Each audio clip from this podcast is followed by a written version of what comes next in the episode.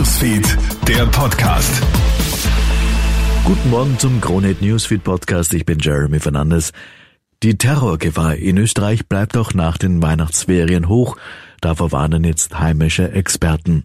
Die Weihnachtsfeiertage und auch Silvester sind ja von Terrorwarnungen und erhöhten Sicherheitsmaßnahmen im Land überschattet worden. Mögliche Anschläge sind zum Glück verhindert worden.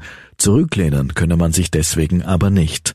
Terrorexperte Nikola Stockhammer von der Donau-Uni Krems. Das ist keine Zeit durchzuatmen. Das liegt daran, dass der Konflikt in Gaza weitergeht und es liegt aber noch stärker daran, dass mit dem IS-Ableger ISKP ein Player immer stärker wird, der auch größere Ambitionen hat, Anschlagsszenarien umzusetzen. Auch die drei mutmaßlichen Dschihadisten, die ja einen Anschlag auf den Stephansdom geplant haben sollen, sollen mit der ISKP-Terrorgruppe sympathisieren. Jetzt geht es um jedes Zehntel Grad. Klimapolitologen warnen nun mit konkreten Zahlen vor der völligen Klimakatastrophe. Wenn wir die Treibhausgasemissionen nicht sofort reduzieren, wird sich die Erde bis zum Jahr 2100 um drei Grad erwärmen. Und das wäre laut den Forschern der Kollaps unserer Zivilisation. Umweltschützer Erwin Mayer von der Plattform Klimaneutral. Das ist eben ein Durchschnittswert und alleine am Kontinent, so wie in Europa, kommt das dann schon fast mit einer Verdoppelung an. Also haben wir wahrscheinlich fünf bis sechs Grad Erwärmung. Das muss man sich vorstellen, dass jetzt Hitzetage mit 38 Grad, wenn man da sechs Grad dazu gibt, dann haben wir 44 Grad. Und wenn das dann 30, 40 Tage im Jahr sind, dann ist das extrem, dann kann man nicht mehr wirklich ins Freie gehen.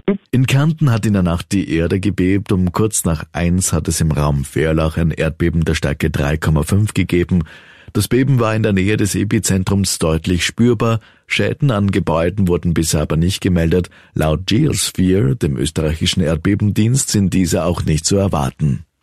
Die Maskenpflicht ist zurück und zwar in Spanien. Wegen zunehmender Atemwegserkrankungen wie Grippe und Corona sollen dort in allen Gesundheitseinrichtungen ab Mitternacht wieder die Maskenpflicht gelten. Das um das Gesundheitspersonal und Erkrankte zu schützen. In manchen Teilen Spaniens sind die Notaufnahmen der Krankenhäuser wegen hohen Patientenaufkommens bereits stark unter Druck. Soweit ein kurzes Update aus der Kronehit Newsfeed Redaktion. Mehr Infos bekommst du laufend auf kronehit.at. Schönen Tag noch. Krone Hit Newsfeed, der Podcast.